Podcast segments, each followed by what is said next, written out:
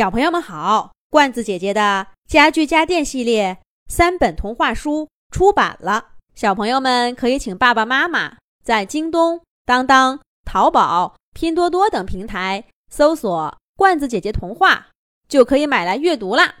这一集的《动物西游》节目，罐子姐姐继续给小朋友们讲《兔兔糖糖》系列故事，《可怜的小熊》第三集。我叫乔伊。小熊的讲述就这样开始了。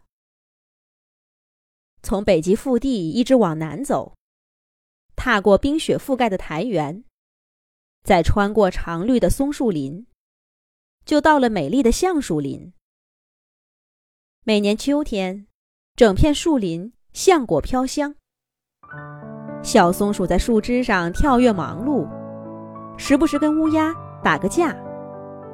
或者被橡果砸到脑袋的河狸骂上几句。有河狸在，自然就有水坝。经过几辈子的经营，河狸在这里搞出的工程蔚为大观。湍急的河水，几段几段的被拦起来，做成大大小小的水库。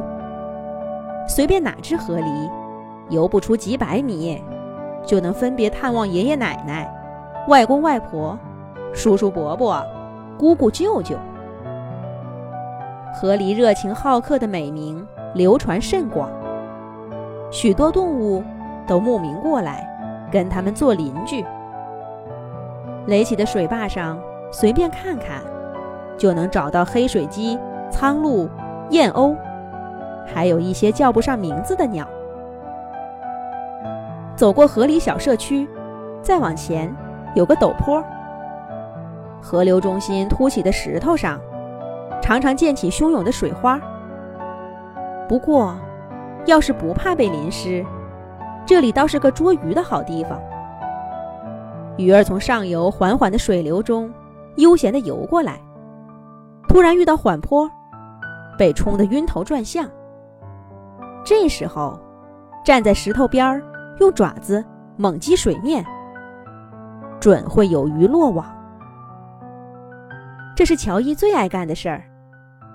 秋天的鱼一向肥美，乔伊浸着凉爽的河水，大饱一顿口福，再回到岸边，在他最喜欢的橡树边儿蹭蹭痒，一身雪白的毛发蹭得油光水滑，日子过得别提多美了。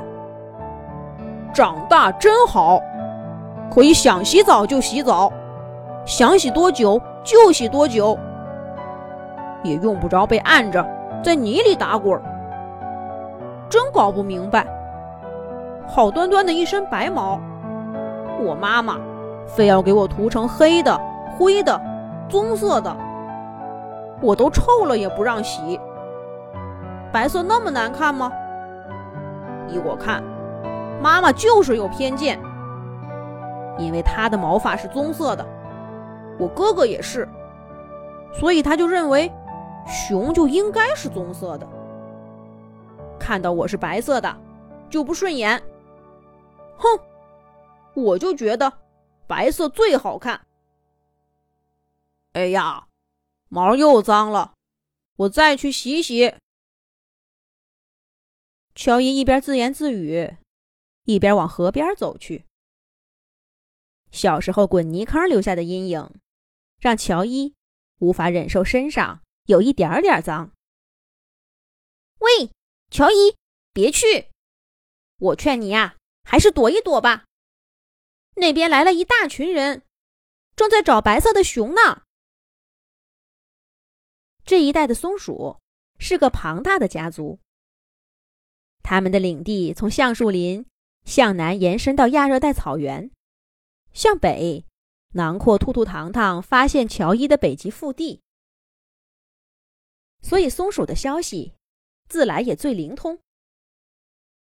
这会儿看到乔伊显眼的身影往河边走去，一只小松鼠捧着橡果，热心肠的说道：“乔伊却不以为然，找就找呗，这说明这些人类有眼光。”能欣赏我的美。哎呀，这不是欣赏的事儿，是他们要把你……小松鼠接下来要说些什么，听不到了，因为棕熊乔伊早就大摇大摆的跳进了汹涌的河水中。喜欢白熊的人类，你们快来啊！这儿有一只白熊，一只美丽的白熊。乔伊一边洗澡一边高声喊着。见没人理他，他干脆跳到岸上，更大声的喊了起来。乔伊憋屈的太久了，就因为毛发是白色的，他从出生起。就偷偷摸摸的，不管去哪儿，他都要先藏起来。等妈妈带着哥哥探好了路，再打着暗号叫他过去。可是他明明比哥哥长得更高，也更壮。两兄弟打架，赢的总是他。看到了吧？这样站出来，根本就不会有什么危险。哥哥可以。我也可以。乔伊像是要证明什么似的，故意挺起胸脯，让自己看起来更大、更显眼。虽然他知道妈妈并没在一边看着，更不可能露出担忧的神色，但他依然觉得痛快极了。可是他并没有得意多久，就听见“通”的一声，屁股后面。不知道被什么东西挠了一下，痒痒的。还没来得及摸一摸是怎么回事儿，乔伊就咕咚一声倒在地上，失去了知觉。